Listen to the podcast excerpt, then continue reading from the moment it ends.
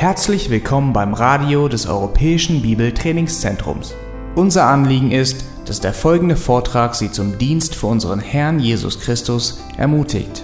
Die folgende Botschaft von Pastor John MacArthur ist für die deutschen Zuhörer von Dieter Borchmann adaptiert worden. Diese Botschaft wird mit der Genehmigung von Grace to You im EBDC Radio gesendet.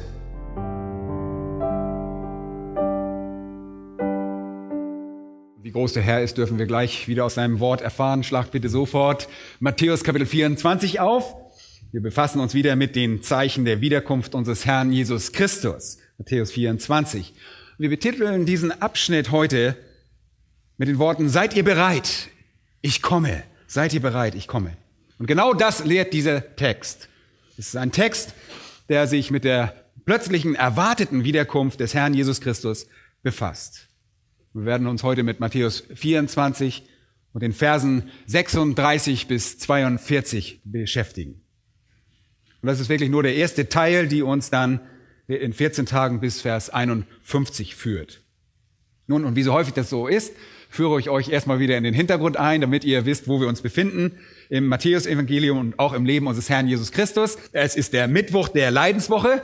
Es sind nur noch wenige Stunden vom Verrat unseres Herrn Jesus Christus entfernt. Er ist bald dran, ans Kreuz zu gehen und er sitzt jetzt auf dem Ölberg und erklärt seinen Jüngern ein paar sehr wichtige Fragen, die wir in Vers 3 sehen. Da steht nämlich, sage uns, wann wird dies geschehen und was wird das Zeichen deines Kommens und das Ende der Weltzeit sein?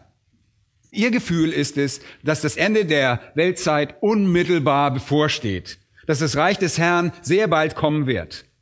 Man hat sie irgendwie dazu gebracht, das zu glauben.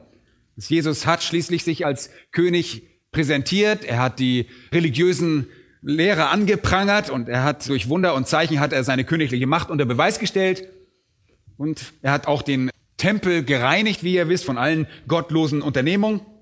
Und er hat auch angekündigt, dass es bald eine Verwüstung dieser gesamten Tempelanlage geben wird. Und deshalb waren sie irgendwie jetzt voller Hoffnung. All diese Dinge haben die Jünger dazu veranlasst, dass es sehr bald geschehen müsste. Und in Lukas 19, Vers 11 steht es sogar, dass sie meinten, das Reich Gottes würde unverzüglich erscheinen.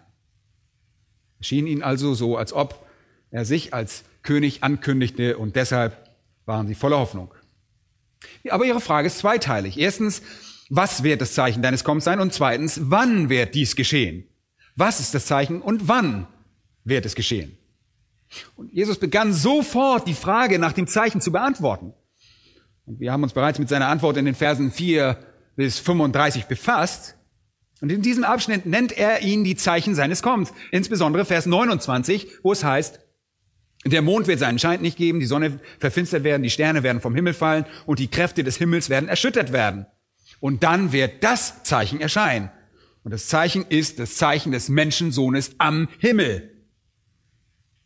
Das ist das Zeichen, dass er auf die Erde zurückkehrt, wenn sie ihn am Himmel sehen werden.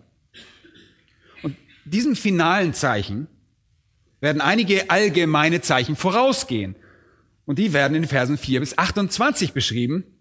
Es wird also einige allgemeine Zeichen geben, die übrigens von einem ganz bestimmten Ereignis in Vers 15 ausgelöst werden, dem Gräuel der Verwüstung.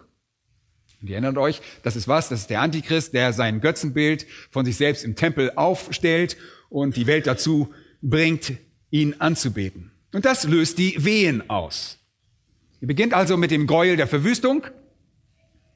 Dann gibt es allgemeine Zeichen, die wir schon betrachtet haben, die dann in den Zeichen gipfeln, der Erscheinung des Menschensohnes am Himmel. Und das ist wirklich das Zeichen. All diese Zeichen beginnen mit dem Gräuel der Verwüstung bis zum Zeichen des Menschensohnes am Himmel sind sehr schnell aufeinander folgende Zeichen. Sie kommen innerhalb eines kurzen Zeitraumes vor. Und dieser Zeitraum wird uns beschrieben, wie lang der ist. Dreieinhalb Jahre, 42 Monate oder 1260 Tage. Und deshalb heißen sie Wehen. Sie steigern sich schnell und werden immer intensiver je näher sie an das Reich Gottes rückt. Sie sind alle allgemeine Hinweise und schließlich kommt ein spezifischer Hinweis auf das Kommen des Herrn Jesus Christus. Und das beantwortet die Frage nach dem, was ist das Zeichen? Okay? Aber ab Vers 36 diskutiert Jesus dann die Frage nach dem Wann. Wann wird er kommen? Das beantwortet er. Oh ja, wir sehen zwar die allgemeinen Konzepte dieses Zeitraums, aber wann genau wird er kommen? Und ab Vers 36 bis zu Kapitel 5, 31 befasst sich Jesus eben gerade mit dieser Frage, wann diese Dinge geschehen werden. Und an diesem Punkt beginnen wir unsere Betrachtung auch heute Morgen. Betrachtet einmal Vers 36. Und das ist der Schlüssel zum Rest des Abschnittes. Um jeden Tag aber und die Stunde weiß niemand, auch die Engel im Himmel nicht, sondern allein mein Vater. Mit dieser Aussage leitet er ihre Gedanken auf die Frage des Zeitpunktes ein und sagt ihnen, dass der Zeitpunkt ein unbestimmter Faktor ist. Die Zeichen, die der Wiederkunft Christi vorausgehen, gut, die werden klar genannt. Sie werden hier in Matthäus 24 unmissverständlich aufgeführt und auch, wie wir gesehen haben, in Offenbarung Kapitel 6 bis 18. Und die könnt ihr einfach nicht verpassen. Es werden wahrnehmbare weltweite Zeichen geschehen, unmissverständliche Hinweise des Zusammenbruchs der Welt und ihres Systems sowie des Universums. Aber der spezifische Moment, also der Tag und die Stunde, wie es in Vers 36 heißt, kennt niemand. Niemand kennt sie. Bitte beachtet, dass Jesus hier von, was spricht? Von Tag und Stunde. Er spricht von Tag und Stunde. In Vers 42 heißt es, so wacht nun, da ihr nicht wisst, in welcher Stunde in welche Stunde? Vers 44. Darum seid auch ihr bereit, denn der Sohn des Menschen kommt zu einer Stunde, da ihr es nicht wisst. Vers 50. So wird der Herr jenes Sklavens an einem Tag kommen, da er es nicht erwartet und zu einer Stunde, die er nicht kennt.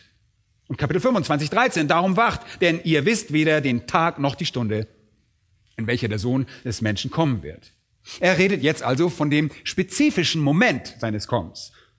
Hört mal gut zu der Zeitraum der Wiederkunft, er wird bekannt sein. Und er muss bekannt sein. Er muss bekannt sein wegen der Abfolge aller Ereignisse. Ja, der Gräuel der Verwüstung ist ein historisches Ereignis.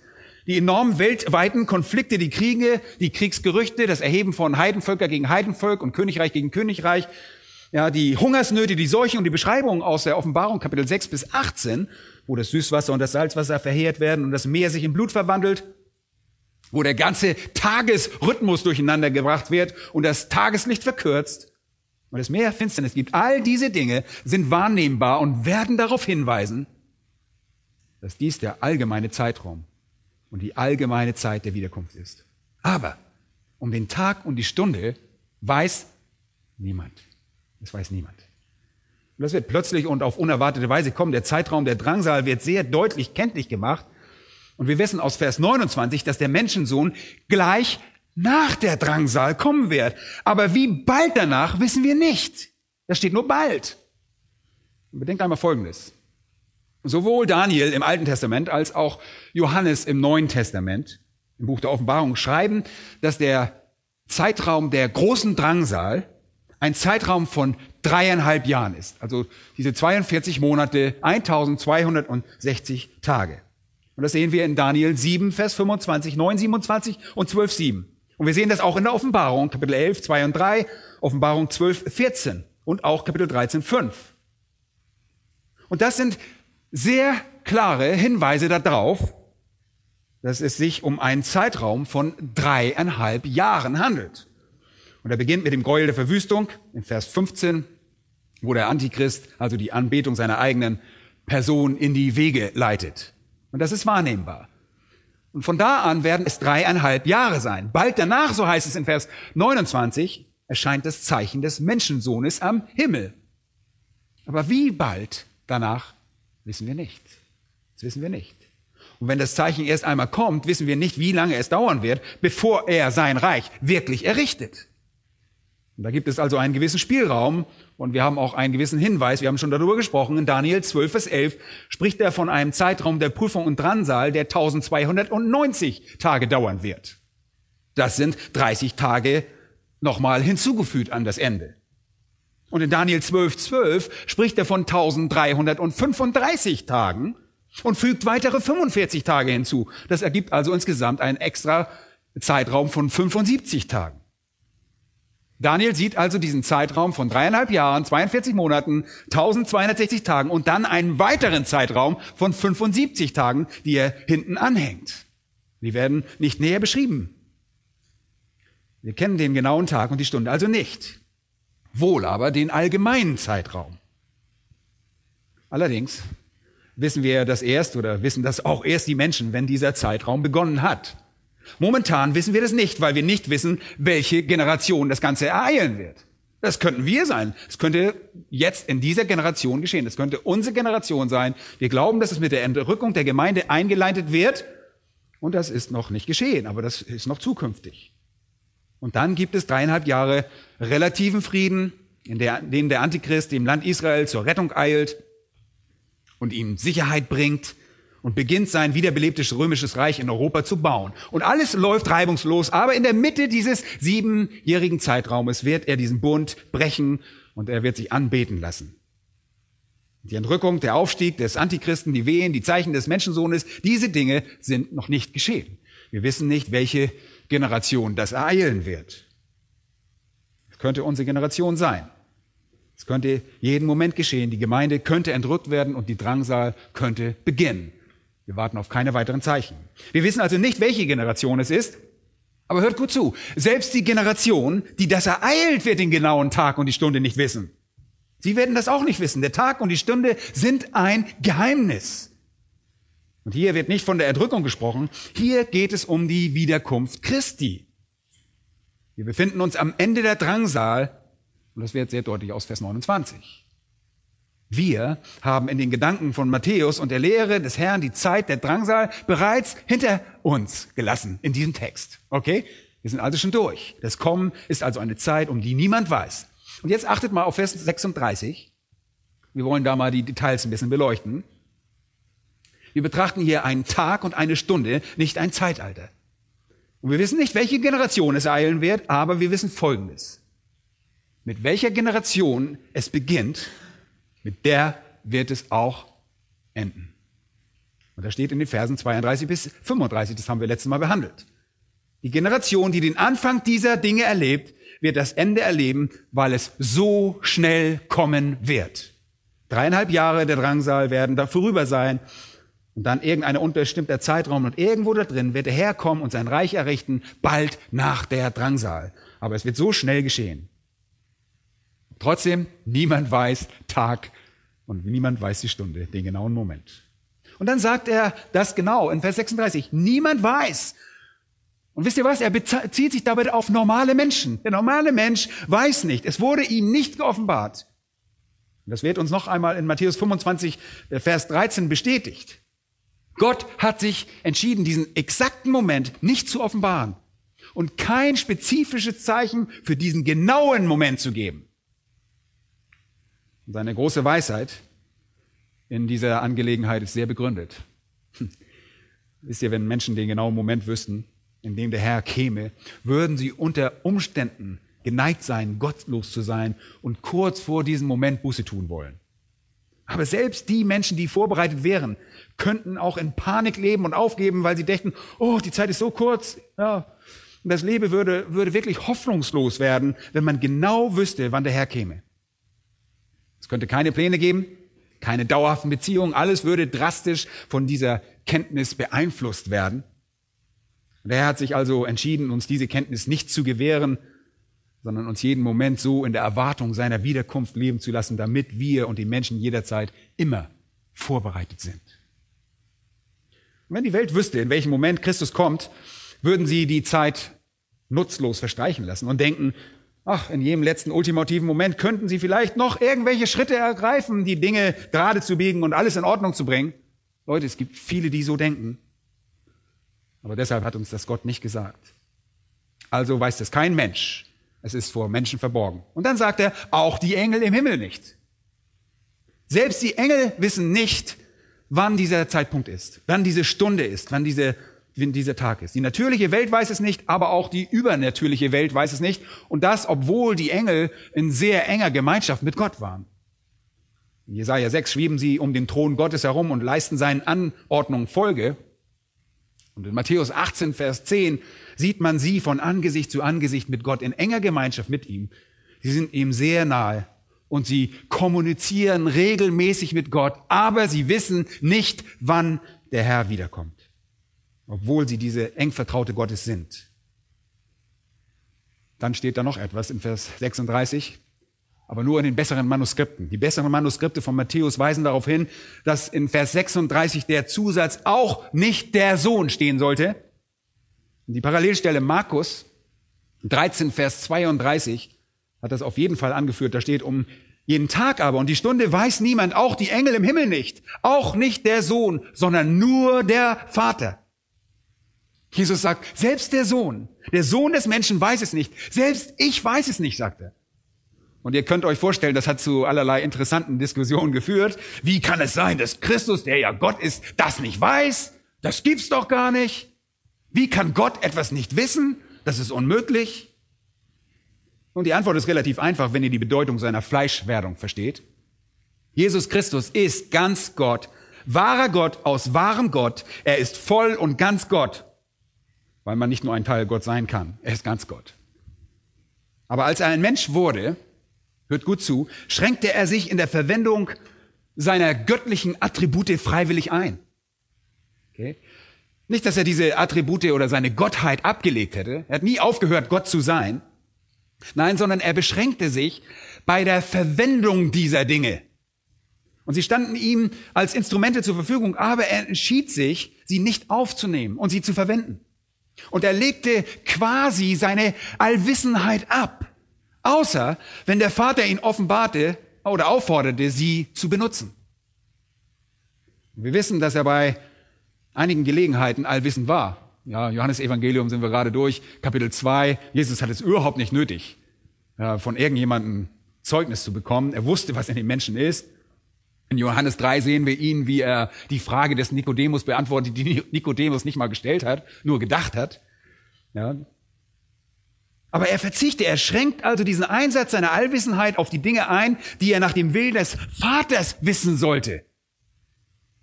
Das ist die Absicht der Fleischwerdung. Wenn die Bibel sagt, er wurde ein Sohn, er nahm die Gestalt eines Knechtes an, bedeutet das, dass er sich selbst dem unterordnet, was der Vater für ihn vorgesehen hatte. Das heißt, was er nach dem Willen des Vaters sagen und auch wissen sollte. Deshalb ist Johannes 15, 15 so wichtig für das Verständnis Christi. Jesus spricht dort zu den Jüngern, ich nenne euch nicht mehr Sklaven, hört mal gut zu, denn der Sklave weiß nicht, was sein Herr tut. Euch aber habe ich Freunde genannt, weil ich alles, und jetzt kommt das, alles, was ich von meinem Vater gehört habe, euch kundgetan habe. Mit anderen Worten war Jesu Kenntnis in seiner Fleischwerdung durch das bedingt, was der Vater ihm offenbart hatte. Macht das Sinn? Und Gott, der Vater, offenbarte ihm Dinge durch das Alte Testament, während Jesus die Schriften las und studierte, durch Erfahrungen, als er auf der Welt wandelte und die Macht Gottes in Aktion sah und auch durch direkte Offenbarung. Aber Jesus beschränkte seine Kenntnis auf das, was der Vater sich entschied, ihm zu offenbaren. Und er musste das nicht tun. Er entschied sich dazu, die Rolle eines Knechtes anzunehmen, um die Erlösung der Menschheit zu bewirken. Das tat er. Und das ist ein sehr wichtiges Konzept. Wenn es also heißt, er erniedrigte sich und nahm die Gestalt eines Knechtes an, wurde er eines Menschen gleichgemacht, wurde er in Gestalt eines Menschen gemacht und so weiter. Das bedeutet, dass er den Einsatz seiner göttlichen Attribute, seiner Eigenschaften beschränkte. Und wenn ihr zum Beispiel die Abschnitte studieren würdet, die mit seinem früheren Leben sich beschäftigen, dann würdet ihr euch sicherlich erinnern, dass dort steht, Jesus nahm zu an Weisheit und Alter und Gnade bei Gott und den Menschen. Er nahm zu an Weisheit. Und mein, wie konnte er an Weisheit zunehmen, wenn er Gott war? Nun, er nahm in dem Sinne an Weisheit zu, dass er zwar seine Kenntnis auf das beschränkte, was der Vater ihm offenbarte, der Vater jedoch, solange Jesus lebte, ihm ständig Dinge offenbarte, sodass Jesus dadurch an Weisheit zunahm. Er lernte immer dazu. Fleischwerdung war eine selbst auferlegte Erniedrigung des göttlichen Wesens. Warum? Um deine und meine Erlösung zu bewirken. Und wenn ihr ihn hier an dieser Stelle betrachtet, nimmt er im gewissen Sinne immer noch zu an Weisheit. Er nimmt immer noch an Kenntnis zu, weil der Vater ihm das noch nicht offenbart hat. Er wusste das zu diesem Zeitpunkt nicht. Und ich bin persönlich davon überzeugt, dass es ihm nach der Auferstehung offenbart wurde.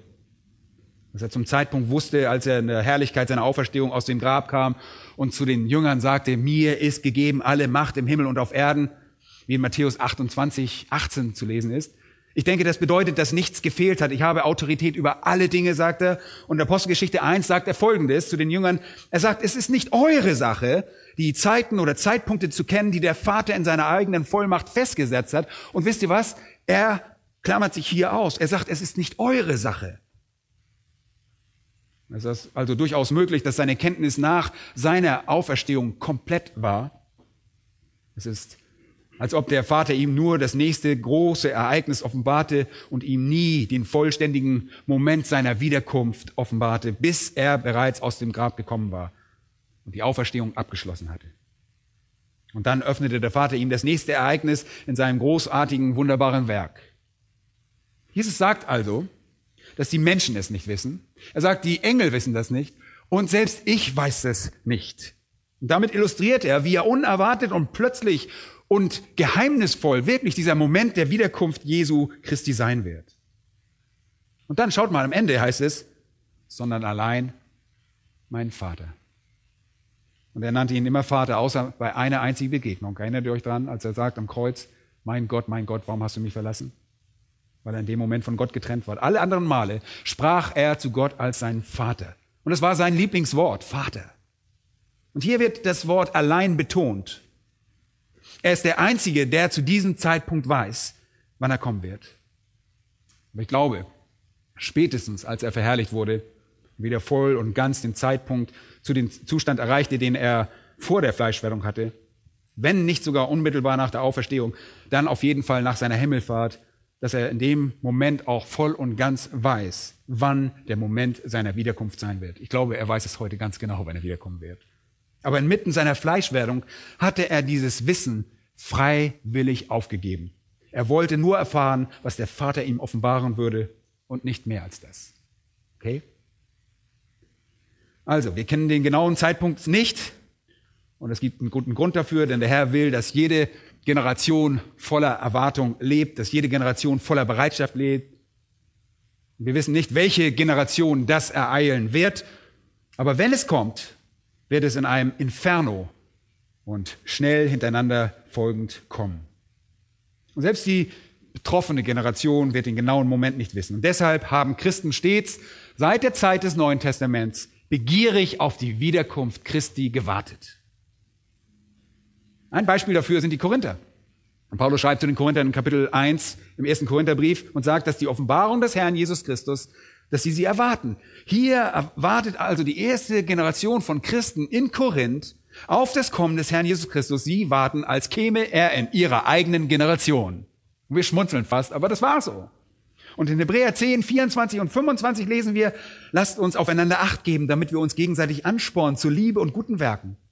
Indem wir unsere eigene Versammlung nicht verlassen, wie es einige zu tun pflegen, sondern einander ermahnen und das umso mehr, als ihr den Tag herannahen seht. Seht ihr? Der Autor spricht so, als würden sie noch am Leben sein. Und dann in Philippa Kapitel 3, Vers 20 spricht Paulus, unser Bürgerrecht aber ist im Himmel, von woher wir auch den Herrn Jesus Christus erwarten als den Retter. Und Paulus sagt, wir blicken nach oben, um uns zu vergewissern, ob er nicht jeden Moment kommt. Und das finden wir bei Jakobus, dieselbe Sache in Kapitel 5, Vers 4. Da heißt es so, wartet auch ihr geduldig, stärkt eure Herzen, denn die Wiederkunft des Herrn ist nahe. 1. Petrus 4 heißt es, er ist, ist nahe gekommen, das Ende aller Dinge. 1. Johannes 2, 18 heißt es, es ist die letzte Stunde. In Offenbarung 22, 20 sagt Johannes, ja, ich komme bald. Amen. Ja, komm, Herr Jesus. Seht also, dass die Autoren im Neuen Testament die Wiederkunft des Herrn erwarteten. Sie verstanden nicht ganz, wie viel Zeit vergehen würde und sie lebten voller Erwartung. Und jede Generation, Leute, jede Generation sollte das tun, weil jede Generation in Bereitschaft leben sollte. Wir sollten stets warten Und wenn wir seine Rückkehr jederzeit erwarten, sind wir jederzeit auch darauf vorbereitet. Und Gott alleine weiß, wann das sein wird. Er kennt diesen spezifischen Moment. Nun, warum wartet Jesus damit? Warum wartet er so lange? Und das fragt so mancher. Und der erste Teil der Antwort darauf stammt aus der Offenbarung, Kapitel 14 und Vers 15. Und ich glaube, er wartet aus folgendem Grund. Offenbarung 14, 15 heißt es, und ein weiterer Engel kam aus dem Tempel hervor, der rief mit lauter Stimme dem zu, der auf der Wolke saß, das ist der Herr Jesus, sende deine Sichel und ernte, die Stunde des Erntens ist für dich gekommen, weil die Ernte der Erde überreif ist. Vers 16. Und der auf der Wolke saß, warf seine Sichel auf die Erde und die Erde wurde abgeerntet. Nun, das Bild ist hier sehr wichtig. Man pflanzt etwas, man pflegt es, und das Korn wächst, bis es reif ist, und dann erntet man. Und uns wird in diesem Bild vermittelt, dass der Herr gewartet hat, bis das Böse herangereift ist. Er hat gewartet, bis die Sünde herangereift ist und Gott wird erst dann kommen, um über diese Welt zu richten, wenn die Ernte reif ist. Wenn die Sünde ihren Verlauf genommen hat und quasi diese Sünde sich verausgabt hat. Erst wenn alle Gottlosigkeit des Geheimnisses der Ungerechtigkeit, also das schlimmste Übel, das noch verborgen ist, erst wenn das nicht offenbarte Böse dieser zukünftigen Zeit seinen Höhepunkt erreicht hat, wird die Sichel angesetzt und die Ernte eingebracht. Okay, der Grund dafür also, dass Gott 2000 Jahre gewartet hat, liegt erstens darin, dass er es zulässt, dass die Sünde ihren rücksichtslosen Lauf nimmt, um sich zu verausgaben, um bis zu dem Punkt heranzureifen, an dem sie voll und ganz endgültig und für immer geerntet werden werden. Und dann zweitens, in Römer 11, 25, ein weiterer Grund, da heißt es, denn ich will nicht, meine Brüder, dass euch dieses Geheimnis unbekannt bleibt, damit ihr euch nicht selbst für klug haltet. Israel ist zum Teil Verstockung widerfahren, bis die Vollzahl der Heiden eingegangen ist. Und diese Vollzahl der Heiden bezieht sich auf die Versammlung der Gläubigen aus den Nationen in dem Zeitalter. Und ich glaube, der Herr wartet auch deshalb, weil er die Gemeinde und die übrigen Gläubigen aus den Nationen versammeln will. Ich glaube, er wartet, um alle Heiligen zu versammeln, deren Namen im Buch des Lebens des Lammes geschrieben stehen. Er wartet darauf, um die Heiden zu versammeln, die dann gemeinsam mit den Juden ihn zusammen verherrlichen und ehren werden. Er sammelt die Bewohner für seinen ewigen Himmel, um seinen Namen Lob zu singen. Und nachdem die Vollzahl der Heiden eingegangen ist, heißt es in Vers 26, wird ganz Israel gerettet werden. Und in der Zukunft muss also auch die Errettung Israels kommen. Und damit am Ende die Juden und die Heiden gemeinsam dann in Ewigkeit Gott preisen, wartet er. Seit dem ersten Kommen ist also einige Zeit vergangen. Wir haben bereits 2000 Jahre gewartet und er ist noch nicht gekommen und dafür gibt es zwei Gründe. Erstens soll die Sünde heranreifen können und zweitens sollen die Erlösten, für die seine Herrlichkeit vorgesehen sind, in die ewige Herrlichkeit eingebracht werden. Okay? Zwei Gründe. Die Gründe sind einmal Sünde und das andere ist Errettung. Sünde und Errettung. Guckt einmal in 2. Petrus Kapitel 3 und ihr kennt auch diese Verse, wir haben die schon des Öfteren beleuchtet. 2. Petrus 3, Das ist eigentlich derselbe Punkt. In Kapitel 3 sagt er, hey, meine Güte, es dauert so lange. Es nimmt einfach kein Ende. Wann wird er kommen? Wann wird es endlich enden? Aber was wir vergessen, steht dann in Vers 8. Dieses eine aber sollt ihr nicht übersehen, Geliebte, dass ein Tag bei dem Herrn ist wie tausend Jahre und tausend Jahre wie ein Tag. Mit anderen Worten, Gott schaut nicht auf die Uhr. Und was uns wie eine lange Zeit erscheint, weil wir Geschöpfe sind, die nach einer bestimmten Zeit leben, ist für einen zeitlosen, ewigen Gott wirklich nur ein Wimpernschlag, ist nur ein kurzer Augenblick. Der Herr ist in Bezug auf seine Verheißung überhaupt nicht lasch. Es ist nicht so, als ob er sie nicht erfüllen könnte und hält nicht, was er in seinem Wort verspricht. Er wartet, weil er uns gegenüber was ist? Langmütig.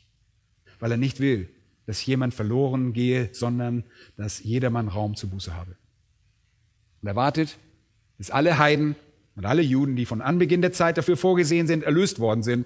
Und dann wird Christus zurückkehren. Es ist nicht so, als ob er nicht handeln könnte. Es geht einfach darum, dass er seine Erlösten sammelt. Und es ist nicht so, als ob er sehr viel Zeit vergangen wäre, denn für Gott ist es nur ein kleiner Augenblick. Wie töricht sind dann die Spötter in Vers 3. Spötter, die am Ende der Tage kommen werden und nach ihren eigenen Lüsten wandeln und in Vers 4 sagen, wo ist die Verheißung seiner Wiederkunft? Ah, er wird nicht wirklich kommen. Wir haben gewartet und gewartet und noch mehr gewartet. Denn seitdem die Väter entschlafen sind, bleibt alles so, wie es von Anfang an der Schöpfung gewesen ist. Das sagen sie. Wir sind Uniformisten oder Uniformitarianisten. Wir glauben an die Theorie der Uniformität. Alles läuft immer gleich. Nichts ändert sich jemals. Aber in Vers 5 heißt es, um dies zu sagen, übersehen sie aber absichtlich, dass es schon vor Zeiten Himmel gab und eine Erde aus dem Wasser heraus entstanden ist und inmitten der Wasser bestanden hat durch das Wort Gottes und dass durch diese Wasser die damalige Erde infolge einer Wasserflut zugrunde ging. Sie müssen bereit sein, die Sintflut zu ignorieren. Hör mal gut zu, die Dinge sind nicht immer gleich auf dieser Erde verlaufen. Gott hat in der Sintflut die ganze Welt vernichtet, mit Ausnahme von acht Menschen. Und die Welt danach war nicht so wie zuvor. Und es gibt auf der ganzen Welt Beweise für eine weltweite Flut, in der Gott die gesamte Menschheit ertränkte. 1. Mose 6 blickte Gott auf die gesamte Menschheit und sagte, er sehe nichts außer Bosheit, alle Zeit. Und er entschied sich, sie zu ertränken, mit Ausnahme von acht gerechten Seelen. Noah, seine Frau, seine drei Söhne und deren Ehefrauen. Und wenn ihr jetzt einwendet, oh, nichts hat sich verändert, alles ist noch so wie vorher, dann habt ihr vergessen, dass eben genau das geschehen ist. Es ist nicht alles so, wie es immer war. Der Grund für diese Zeitspanne, die für uns wie eine Verzögerung aussieht, liegt zum einen darin, dass Gott in Vers 8 nicht einmal Zeit wahrnimmt und zum anderen darin, dass er darauf wartet, dass all seine Erlösten gesammelt werden, weil er nicht will, dass irgendeiner verloren geht. Aber in Vers 10 heißt es, der Tag wird kommen. Leute, der Tag wird kommen. Und er wird kommen wie ein Dieb in der Nacht, unerwartet und plötzlich. Darum geht es hier. Oder wenn Sie es nicht erwarten und darüber nachdenken, dann wird er kommen. Und dann diskutiert Petrus, wie der Himmel und die Erde und all das hier vergehen werden. Petrus gibt uns das Gesamtbild der Wiederkunft Christi. Er nimmt hier keine Diskriminierung, keine Unterscheidung vor. Er gibt uns hier das Gesamtpaket der Wiederkunft. Wir kennen aus der Schrift, dass zu dem Zeitpunkt, wenn der Herr wiederkehrt, um mit der Errichtung seines tausendjährigen Reiches zu beginnen, der Himmel und die Erde drastisch verändert sein werden. Wir wissen das, die Sterne fallen vom Himmel herab, der Mond gibt kein Licht, die Sonne erlischt, das Wasser der Erde, die ganze Konfiguration der Erde sind verändert. Die Kräfte des Himmels wurden erschüttert. Und wir glauben, dass es zu Beginn des tausendjährigen Reiches stattfinden wird, wenn Jesus den bestehenden Himmel und die Erde erneuern und wiederherstellen wird. Und das wird er schon bei der Wiederkunft. In gewisser Weise wird es dann einen neuen Himmel und eine neue Erde geben, so wie wir sie kennen. Und dann am Ende des Reiches, in Offenbarung 21, spricht Johannes von dem neuen Himmel, haben wir es heute Morgen gelesen, und der neuen Erde. Ich glaube, wir müssen sehen, dass dieser Prozess der Neuschöpfung gewissermaßen zweistufig ist. Erstens, wenn Jesus kommt, wird das Universum eine Veränderung durchlaufen. Und zweitens, am Ende des Reiches wird es einen komplett neuen Himmel und eine neue Erde geben, die ewig bestehen wird. Während des Reiches werden es eine erneuerte Erde und ein erneuerter Himmel sein, nach der Art und Weise, wie wir sie kennen. Im endgültigen Zustand wird es einen neuen Himmel und eine neue Erde geben, wie wir sie noch nie zuvor gesehen und gekannt haben. Und Petrus führt uns quasi den ganzen Weg bis zur Auflösung von allen am Ende des Reiches und sagt uns effektiv, dass es bei der Wiederkunft Christi eine Auflösung aller Dinge im Himmel und auf der Erde, wie wir sie kennen, geben wird und ein neuer Himmel und eine neue Erde entstehen werden. Das sagt er in Vers 13. Und in diesem Sinne führt Petrus uns sehr wahrscheinlich zu der kompletten Veränderung, die am Ende des Reiches stattfinden wird. Aber die Veränderung beginnt vor den tausend Jahren, wenn wir einen neuen Himmel, einen, einen erneuerten und eine erneuerte Erde haben.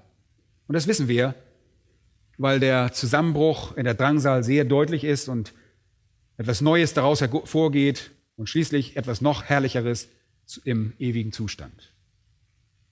Es ist wirklich nur einfach sehr interessant darüber nachzudenken. Gott schuf eine Welt, die paradiesisch war, dann fällt sie, dann stellt er diese Welt wieder her, so wie er sich das vorstellt, und schließlich wird sie für den neuen Himmel und die neue Erde im Neuzustand geschaffen. Eine absolut neue Welt.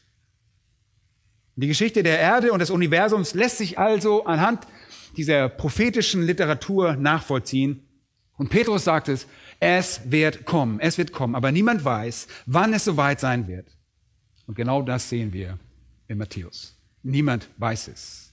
Niemand weiß um die Stunde, niemand weiß um den Tag. Welche Einstellung sollte jede Generation haben? Welche Einstellung sollte jeder einzelne Mensch haben, da wir den genauen Moment nicht kennen? Welche Einstellung sollten insbesondere die Menschen haben, die in dieser Zeit leben, die in der Zeit dieser Wehen leben? Die Generation, die zu jener Zeit am Leben ist? Nun, sie sollten wachsam sein. Das ist der Punkt. Die erste Einstellung sollte Wachsamkeit sein. Und die zweite ist Bereitschaft und die dritte Treue, die besprechen wir dann in 14 Tagen. Wir werden uns heute nur mit der Wachsamkeit beschäftigen, Vers 37. Die Tatsache, dass die Wiederkunft Christi unerwartet sein wird, fordert zur Wachsamkeit auf. Schaut einmal, Vers 37, wie es in den Tagen Noahs war, so wird es auch bei der Wiederkunft des Menschensohnes sein. Hier finden wir wieder das, was Petrus in seinem Brief tut. Und zwar setzt er die Wiederkunft des Herrn mit dem einhergehenden Gericht der Sinnflut in Verbindung. Und das ist die einzige Illustration in der Geschichte der Menschheit, die diesem Ereignis nur annähernd ähnelt, weil bei der Sintflut die gesamte Erde zerstört wurde. Es wird also so sein, dass die Einstellung, die während der Zeit Noahs vorherrschte, die Einstellung sein wird, die während der Zeit der Wiederkunft Christi herrschen wird. Das meint er, wenn er sagt, wie es aber in den Tagen Noahs war, so wird es auch bei der Wiederkunft des Menschensohnes sein. Unmittelbar vor der Wiederkunft des Herrn Jesus wird es sein wie zur Zeit Noahs. Wisst ihr, den Menschen fehlt es nicht nur an Kenntnis über den Tag und die Stunde, in der Jesus wiederkehren wird. Den meisten Menschen ist das auch vollkommen egal. Selbst mit allen Zeichen und Wundern und all den Dingen, die, sich, die vor sich gehen, ist es ihnen völlig egal. Sie sind völlig gleichgültig. Sie werden nicht einmal darüber nachdenken. Sie werden nicht einmal als, das als Alternative erwägen. Stattdessen wird es Spott und Hohn geben, wie wir aus 2. Petrus 3 gesehen haben. Und sie werden ihre Taschenrechner und Diagramme rausholen und sie werden mit ihren Computern rumspielen und das Universum analysieren und wissenschaftlich erklären wollen, warum alles überschnappt Warum gibt es Erdbeben? Warum gibt es all diese Arten von Bewegung am Himmel? Und warum sind die Gezeiten vollkommen durcheinander? Warum erlischt der Mond und warum funktioniert die Sonne nicht mehr richtig? Warum ist das Tageslicht verkürzt? Warum sind die Meere voller Blut und das Süßwasser bitter? Und warum bringen die Menschen einander um? Warum gibt es schreckliche Massenmorde auf der ganzen Welt? Die Menschen jener Zeit werden versuchen, all das soziologisch, wissenschaftlich und rational zu begründen. Aber sie werden sich nicht der Wahrheit von Gottes Wort zuwenden. Und es ist kaum zu glauben, aber genau so ist es. Denn warum sollten wir erwarten, dass sie anders sind als beim ersten Mal, als der Herr da war? Warum sollten wir das erwarten? Damals konnten sie ihn sehen und hören. Sie sahen, wie er ihr Land von Krankheiten befreite wie er Tote zum Leben erweckte und trotzdem kamen sie nicht zu den richtigen Schlussfolgerungen. Die religiösen Führer kamen sogar zu der Schlussfolgerung, er sei vom, vom Teufel. Leute, der Verstand des Menschen ist total verblendet. Und die Welt zur Zeit Jesu war so selbstsüchtig, egoistisch, heuchlerisch und so materialistisch, sündhaft und gottlos, so ohne jegliches geistliche Leben und Wahrnehmung, dass sie den Heiland nicht einmal erkannten, als er unter ihnen wandelte. Warum sollten wir jetzt erwarten, dass die Welt in der Zukunft anders sein wird, wenn sie die Zeichen seiner Wiederkunft sehen werden? Warum? Es gibt keinen Grund, das anzunehmen. In den ersten drei Versen von Matthäus 16 Sehr interessant, erhebt Jesus gewaltige Anklage gegen die Pharisäer und Sadduzäer. Und als sie kamen, Jesus wollten sie da auf den Prüfstand stellen, in Matthäus 16. Sie wollten von ihm ein Zeichen aus dem Himmel. Ja, sie wollten ein Zeichen sehen. Und, und das war wirklich lächerlich, so etwas zu verlangen. Gib uns ein Zeichen aus dem Himmel, sagt er. Und sie hatten wirklich Tausende und Abertausende Zeichen gesehen. Und er antwortete ihm, am Abend sagt er, es wird schön, denn der Himmel ist rot. Und am Morgen, heute kommt ein Ungewitter, denn der Himmel ist rot und trübe. Ihr Heuchler, das Aussehen des Himmels versteht ihr zu beurteilen, die Zeichen der Zeit aber nicht. Ja, ihr seid angeblich religiöse Führer und ihr könnt das Wetter toll vorhersagen, aber ihr habt keinen blassen Schimmer in Bezug auf die Dinge Gottes und was Gott tut. Seht ihr, sie verschlossen ihren Verstand von der Wahrheit Gottes. Und ebenso, wie die Geschichte Israels davon geprägt ist, dass sie das Wort Gottes ignorierten, sie ignorierten ihre Propheten, sie ignorierten die Wunder jener Propheten. Und sie ignorierten die Worte und ermordeten schließlich auch die Propheten. Sie ermordeten den Sohn Gottes. Und wenn es um die Zeichen seiner Wiederkunft und der großen Drangsal geht, wird die Welt genauso verwinstert und blind sein. Das ist traurig. Sie werden das tun, was sie schon immer getan haben. Sie werden all diese Dinge wegrationalisieren mit irgendwelchen logisch erscheinenden Argumenten. Tatsache ist, dass diese Zeit gesetzloser sein wird als jede andere Zeit zuvor. Und die Bibel sagt uns in 2. Thessalonicher 2, dass derjenige, der das Böse in Schach hält, weggenommen wird. Und der Geist Gottes, der jetzt auf der Erde ist und diese Dinge zurückhält, der das Böse im Schach hält, lässt dann eines Tages in der Drangsal, wenn diese Drangsal kommt, lässt er das Böse los, lässt diesen Bösen uneingeschränkt seinen Lauf. Und in Offenbarung 9 sehen wir, der Schlund des Abgrundes spuckt die vorübergehenden gefesselten Dämonen aus und sie überschwemmen die Erde. Und die Bevölkerung der Dämonen nimmt also auf der Erde auf einen Schlag drastisch zu. Und dann erfahren wir in Offenbarung Kapitel 12, dass Michael und Satan miteinander kämpfen und Satan vom Himmel auf die Erde verbannt wird, verstoßen wird. Das heißt, Satan ist also auf der Erde und alle Dämonen sind aus der Hölle emporgestiegen. Quasi wie wie dreckige, unreinige Frösche, die aus der Hölle kommen, zusätzlich zu all den Dämonen, die bereits hier sind. Und es gibt keine zurückhaltende Welt. Leute, die Welt läuft amok vor lauter Sünde. Diese Art von sittlich verkommener Welt, widerlicher, als wir es je uns vorstellen können und auch sollen. Deshalb wird es das Geheimnis der Gesetzlosigkeit genannt. Es ist Gesetzlosigkeit auf einem Niveau, das uns bisher nicht einmal offenbart wurde und das noch keiner gekannt hat, wie es im 2. Thessalonicher 2 heißt. Leute, die Welt wird so verdorben, so verwerflich sein, so mit Sünde, mit Sex und Drogen und Alkohol beschäftigt sein, so in ihrer materialistischen Bewahrung des politischen, wirtschaftlichen Babylons, so böse und so voller Hass füreinander. Wenn all das geschieht, wird es nur alle möglichen Erklärungen geben, außer der Bereitschaft, diese Wahrheiten zu verstehen. Sie werden nicht bereit sein, die Wahrheit zu verstehen. Und Jesus sagt, es wird sein wie in den Tagen Noahs, in denen sie die Wahrheit ignorierten. Leute, wisst ihr, wie lange Noah predigte? In 2. Petrus 2,5 wird Noah als der Verkündiger der Gerechtigkeit bezeichnet. Und er hat mit Sicherheit nicht nur die Arche inmitten der Wüste gebaut, sondern den Menschen auch gesagt, dass es eine Flut geben wird. Und wir können uns das gut vorstellen, die Menschen waren da nicht anders. Sie lachten weil es bis zu diesem Zeitpunkt auf der Welt noch nicht einmal geregnet hatte. So etwas wie Regen gab es nicht. Und es gab kein Wasser dort. Wisst ihr, wie lange er das Boot gebaut hatte? 120 Jahre. Und sie lachten und machten sich lächerlich und spotteten.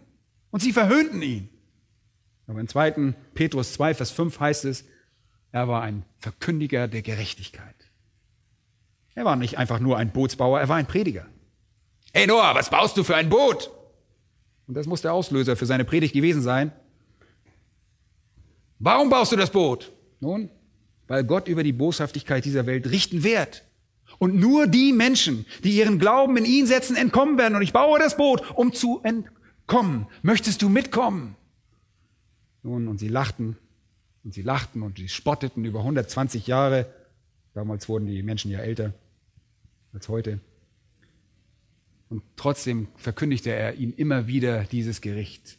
Während er diese große hölzerne Truhe baute. Aber sie glaubten ihn nicht und ließen ihn als religiösen Spinner links liegen. Sie wollten es nicht glauben. Und sie hätten allerlei Ausreden erfinden können, um das nicht zu glauben. Nun, wie war es in den Tagen Noahs? Vers 38. Denn wie sie in den Tagen vor der Sintflut aßen und tranken, heirateten und verheirateten bis zu dem Tag, als Noah in die Arche ging und nichts merkten, bis die Sintflut kam und sie alle dahin raffte, so wird auch die Wiederkunft des Menschensohnes sein. Unglaublich. 120 Jahre predigt er immer wieder und wieder und sie glaubten es nicht, bis sie von der Sintflut davon gespült wurden. Und in der Zukunft wird es dreieinhalb Jahre Zeichen geben. Es wird auf der ganzen Welt klare Zeichen geben, dass die Welt aus den Fugen gerät und es wird Verkündiger der Gerechtigkeit geben. Einmal die 144.000 aus der Offenbarung, dann die beiden Zeugen aus der Offenbarung 11, dazu auch die Schar der erlösten Heiden aus aller Welt aus Offenbarung 7 und verstärkt durch den Engel, der das ewige Evangelium auf dem ganzen Erdkreis verkündet. Und sie werden die Botschaft hören, aber viele werden sie nicht glauben. Sie werden sie nicht glauben, bis sie im letzten Inferno des Gerichts bei, der, bei dem Gericht weggerafft werden. Und sie werden sich alle möglichen Gründe ausdenken, um zu spotten und zu lachen und es lächerlich zu machen. Wenn sie schon in den Tagen Noahs so verdorben waren, so werden sie am Tag der Wiederkunft des Herrn noch gesetzloser sein. Und das könnt ihr nachlesen in der Offenbarung. Achtet mal, was da steht. Sie aßen und tranken, sie heirateten und verheirateten. Nun, das sind gar keine Sünden an sich. Essen und Trinken sind keine Sünden. Heiraten und verheiraten, das auch nicht. Heiraten bezieht sich auf Menschen, die einfach heiraten. Und verheiraten bezieht sich auf Familien, die die Ehen für ihre Kinder arrangieren. Aber das bedeutet einfach, dass das Leben ganz normal ablief. Und es bedeutet, dass die normale Routine ablief. Sie lebten so, als ob sich überhaupt nichts ändern würde. Sie ignorierten das, was vor sich ging, vollkommen. Und sie sahen nicht, was es für Bedeutung hatte. In Noahs Tagen aßen und tranken sie einfach weiter, heirateten und verheirateten, als ob es nie ein Ende geben würde. Nun, Essen und Trinken sind also eine persönliche Routine. Heiraten und verheiraten ist das, das ist eine Familienroutine, gesellschaftliche Aktivitäten. Und so durchliefen sie die Zyklen normaler, persönlicher, familiärer, geschäftlicher Handlungen, normales Leben, einfach Routine. Genau das wird bei der Drangsal passieren. Manchmal höre ich Leute sagen, die irgendwie mit der Vorstellung leben, dass sich die Menschen, wenn all das auf der ganzen Welt geschieht, einfach sagen, oh, hier sind die Zeichen. Jetzt hat die Bibel doch recht. Jetzt, jetzt werde ich mich ändern. Leute, hört mal gut zu. Es wird einen Überrest geben, das stimmt. Es wird einen Überrest Erlöster geben, laut Offenbarung 7. Und die, und die wird sogar so groß sein, dass man sie nicht zählen kann. Es wird eine Erweckung unter den Israeliten geben. Aber es wird gleichzeitig auch eine weltweite Ablehnung all dieser Dinge geben. All dieser Dinge, die irgendetwas mit Gott zu tun haben, werden dermaßen abgelehnt werden. Und in den Tagen Noahs und vor der Sintflut macht sie einfach mit ihrer normalen Routine weiter. Bis zu dem Tag, als Noah die Arche betrat.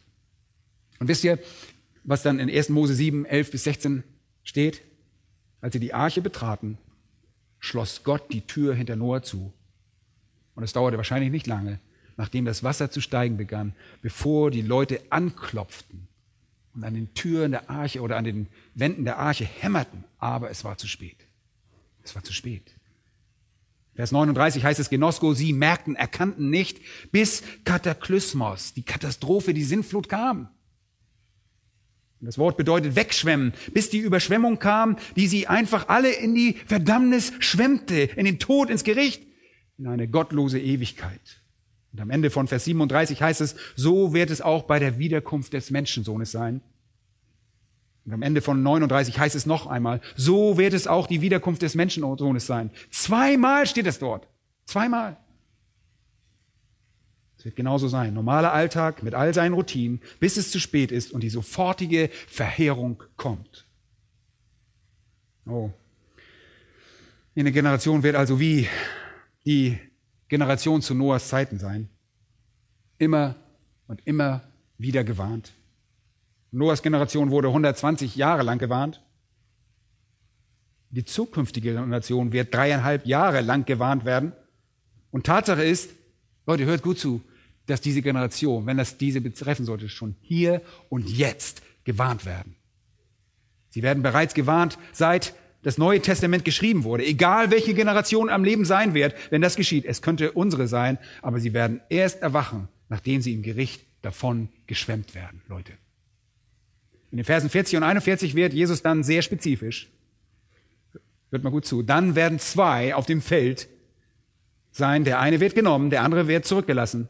Zwei werden auf der Mühle malen. Die eine wird genommen, die andere wird zurückgelassen. Und das Wort eine in Vers 40 ist vom Geschlecht her maskulin. Und das eine in Vers 41 ist feminin. Und das bedeutet, in Vers 40 geht es um einen Mann auf dem Feld, beziehungsweise zwei Männer auf dem Feld, von denen einer genommen und der andere zurückgelassen wird. Und Vers 41 geht es um zwei Frauen. Zwei Frauen, die auf der Mühle malen. Eine wird genommen, die andere wird zurückgelassen. Und die Aufgabe des Mannes in diesem spezifischen landwirtschaftlich geprägten Teil der Welt zu jener Zeit bestand darin, das Feld zu bestellen und Frauen übernahmen die Aufgabe, am Mühlstein zu malen, was die Männer geerntet hatten. Das war also ganz normaler Alltag. Und mitten in dieser alltäglichen Routine wird einer genommen werden. Nun, was meinen wir mit genommen? Es besteht in vielen Kreisen die Vorstellung, dass das sich auf die Entrückung bezieht. Aber Leute, das kann nicht die Entrückung sein. Unsere Ereignisse geschehen weit nach der Entrückung. Hier geht es darum, dass Leute in das Gericht genommen werden. Okay? Schaut einmal in Vers 39, bis die Sintflut kam und sie alle wegraffte. Unsere Aussage beruht auf dem Bild, dem Bild der Sintflut, die die Menschen in den Tod schwemmt. Zwei werden im Feld sein, wenn diese letzte verheerende Verwüstung kommt. Und einer wird im Gericht dahingerafft. Zwei in der Mühle und einer wird im Gericht dahingerafft. Und der andere, der zurückbleibt, wo geht er hin? Nun, die Zurückgebliebenen gehen in das Reich Gottes. Und sie werden diejenigen sein, die das tausendjährige Reich bevölkern werden. Sie sind die Erlösten. Es gibt also zu der Zeit Leute, die arbeiten. Manche werden Gläubige sein, andere werden Ungläubige sein. Die Ungläubigen werden vernichtet, die Gläubigen werden bewahrt werden. Übrigens, dieser ganze Prozess, und wir kommen da noch hin, der Absonderung, wird detailliert im Gericht über die Schafe und Böcke in Matthäus 25, die Verse 31 bis 46 beschrieben, wo er dann die Böcke auf die linke Seite stellt und sie in die ewige Verdammnis schickt. Und seine Schafe stehen auf der anderen Seite und ihnen gibt er das Reich Gottes. Sie werden also zurückgelassen. Sehr wichtig. Sie werden für das Reich Gottes zurückgelassen. Und das müssen wir im Hinterkopf behalten. Wenn das tausendjährige Reich beginnt und kommt, werden die Menschen, die zurückgelassen werden, um darin Einzug zu halten, Gläubige sein, die nicht im Gericht der Nation vernichtet werden. Okay, versteht ihr das? Das Reich Gottes auf Erden, das tausendjährige Reich, wird also von jenen Gläubigen bevölkert, die durch diese Schreckensherrschaft des Antichristen durchlebt haben, die das durchlebt haben, die er nicht zerstört hat. Sie sind immer noch am Leben, wenn Christus kommt. Christus zerstört alle Gottlosen in einem fürchterlichen Gericht. Aber die Gottesfürchtigen werden zurückbleiben und noch am Leben sein. Sie werden in das tausendjährige Reich einziehen. Dieses Reich wird also von leiblichen Geschöpfen, von echten von echten gläubigen Menschen bevölkert. Manche von ihnen haben vielleicht erst im letzten Moment geglaubt, aber sie sind gerettet. Und erinnert ihr euch, was in Apostelgeschichte 2 steht? Dass eben zu jener Zeit, wenn der Herr kommt, all jene Ereignisse beschrieben werden, die aus Joel 3 zitiert werden. Und es das heißt, dass in jener großartigen Zeit all die Zeichen am Himmel sich ereignen und die Errichtung von Reich Gottes bevorsteht, jeder, der den Namen anruft, gerettet werden wird. Das ist erstaunlich.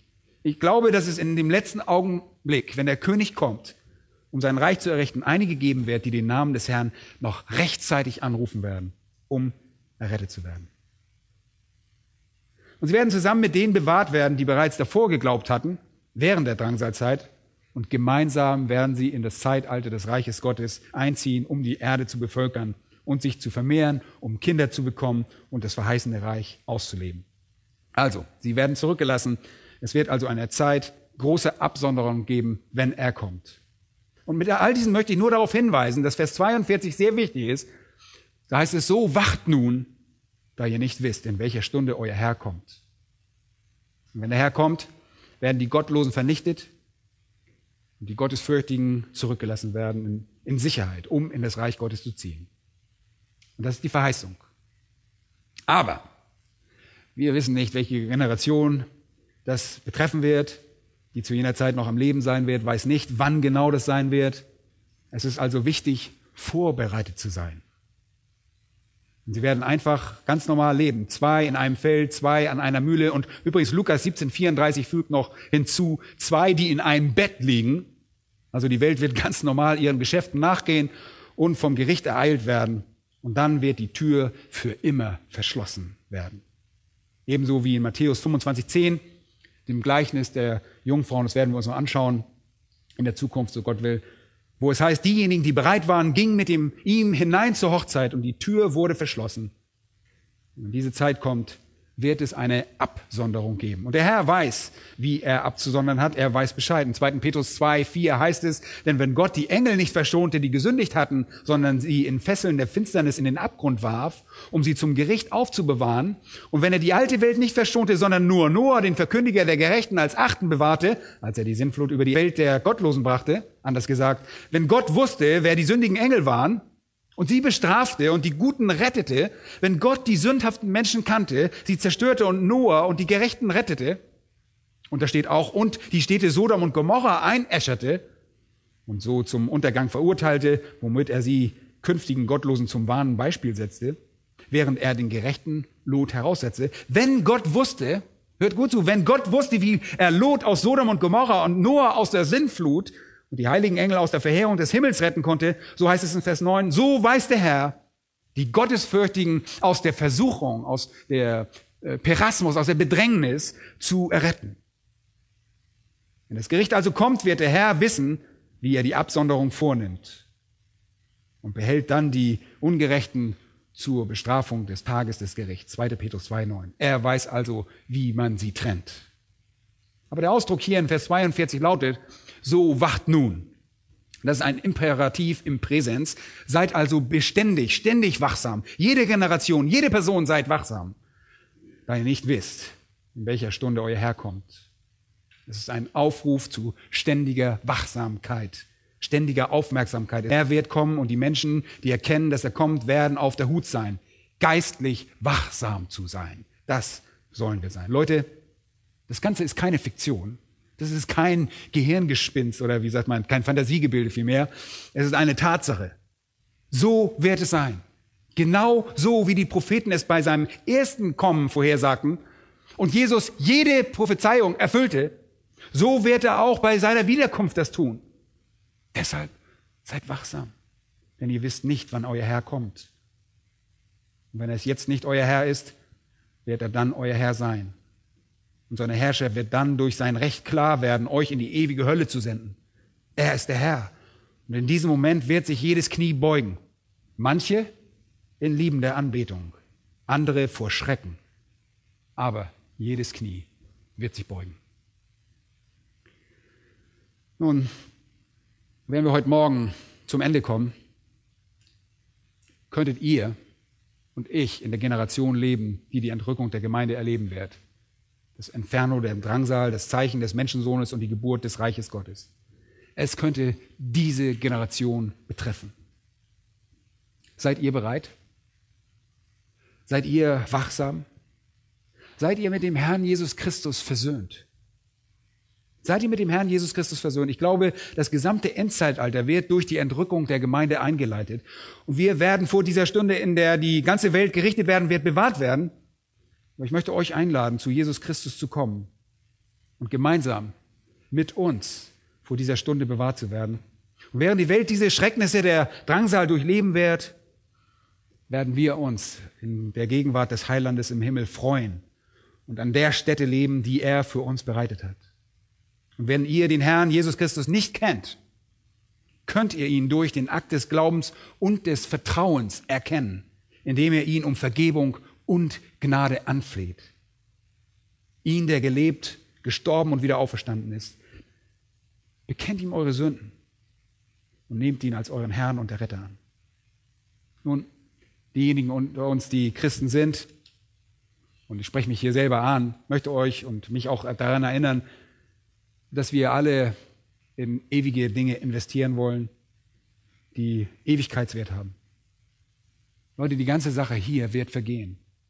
Die ganze Sache hier wird zerstört werden. Alles, was wir hier haben, hat keinen Ewigkeitswert. Und nur das, was wir in die Ewigkeit investiert haben, wird überleben, wird bewahrt werden. Und ich bitte Gott, mein Bekenntnis zu erneuern und Investitionen in die Ewigkeit zu tätigen mit allem, was ich habe, mit allem, was ich besitze, mit Besitztümern, Ressourcen, Fähigkeiten, Zeit.